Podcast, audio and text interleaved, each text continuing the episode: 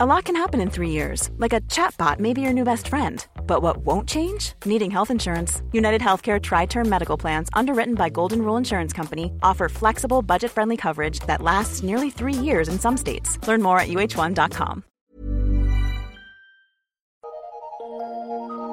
Eu sou Mário Persona e essas são as respostas que eu dei aos que me perguntaram sobre a Bíblia.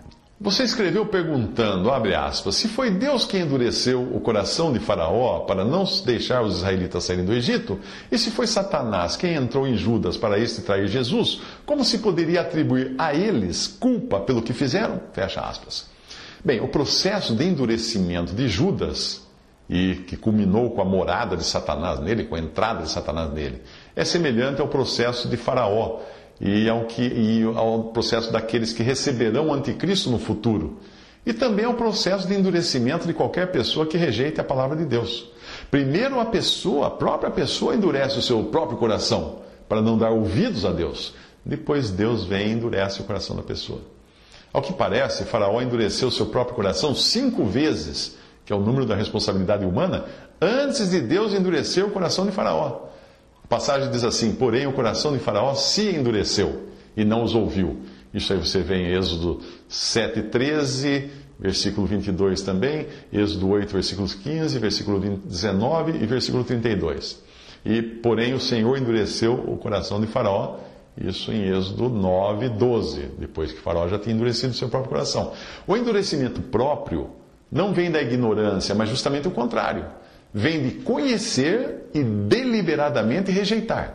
Judas encaixa-se no que é dito em Hebreus 6, de 4 a 6, como alguém que teve todos os privilégios de ter andado com Jesus, porém sem nunca ter crido nele lá em, em, Hebreus 6 diz assim: Porque é impossível que os que já uma vez foram iluminados, provaram o dom celestial, se tornaram participantes do Espírito Santo e provaram a boa palavra de Deus e as virtudes do século futuro, ou poderes do século futuro, e recaíram, sejam outra vez renovados para o arrependimento. Isso é Judas.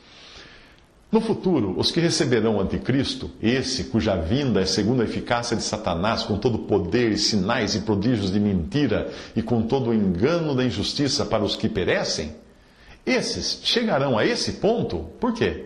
Porque não receberam o amor da verdade para se salvarem, diz a, a passagem.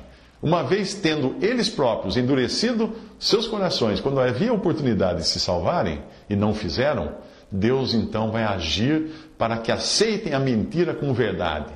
Por isso, Deus lhes enviará a operação do erro, para que creiam a mentira, para que sejam julgados todos os que não creram a verdade.